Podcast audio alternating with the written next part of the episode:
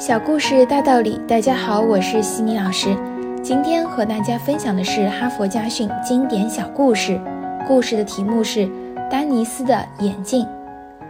老丹尼斯是一名木匠。一九四五年的一天，他正在赶着做一批板条箱，那是教堂用来装衣服运到中国去救助孤儿的。干完活回家的路上。丹尼斯伸手到衬衫的口袋里摸他的眼镜，突然发现眼镜不见了。他在脑子里把这一天做过的事情重新回顾了一遍，然后他意识到发生了什么。在他不注意的时候，眼镜从衬衫口袋里滑落出去，掉进了其中一只正在打钉子的板条箱里。他崭新的眼镜就这样漂洋过海地去了中国。当时美国正值大萧条时期，丹尼斯要养活六个孩子，生活非常的艰难。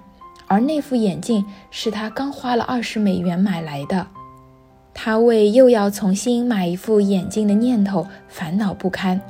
这不公平！在沮丧的回家的途中，他嘀咕道：“上帝呀，我一向对你忠诚，把我的时间和金钱都奉献给你，可是现在……”你看，半年后，抗日战争胜利，中国那所孤儿院的院长，一个美国传教士，回美国休假。在一个星期天，他来到了丹尼斯所在的这所芝加哥小教堂。他一开始就热诚地感谢了那些援助过中国孤儿的人们，但最重要的，我们必须感谢去年你们送我的那副眼镜。他说。大家知道，日本人扫荡了孤儿院，损坏了所有的东西，包括我的眼镜。我当时已经绝望了，就算我有钱，也没有办法重新配一副眼镜。由于眼睛看不清楚，我开始头疼。我每天做的第一件事就是向上帝祈祷：“万能的主啊，赐给我一副眼镜吧！”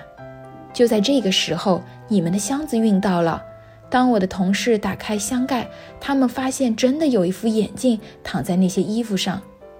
院长停顿了许久，好让自己的话音降低一些，然后带着众人期盼的悬念，他继续说道：“各位朋友，你们也许不相信，当我戴上那副眼镜，我发现它就像是为我度身定做的一样，我的世界顿时清新起来，头也不疼了。”我要感谢你们，是你们为我做了这一切。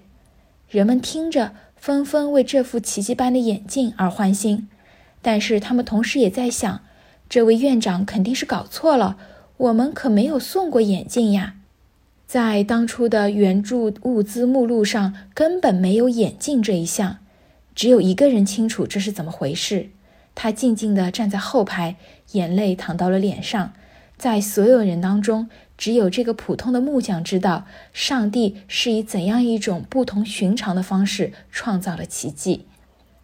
哈佛箴言：相信上帝就应该相信奇迹，因为他拥有无与伦比的力量。然而，上帝所有的奇迹都是通过人们有爱的手创造的，通过人类有爱的心传播的。如果我们自己不愿去创造奇迹，上帝只怕也无能为力。如果我们拥有坚定的信念，即使上帝缺席的时候，奇迹也会发生。我们坚信上帝，我们也要让上帝坚信我们。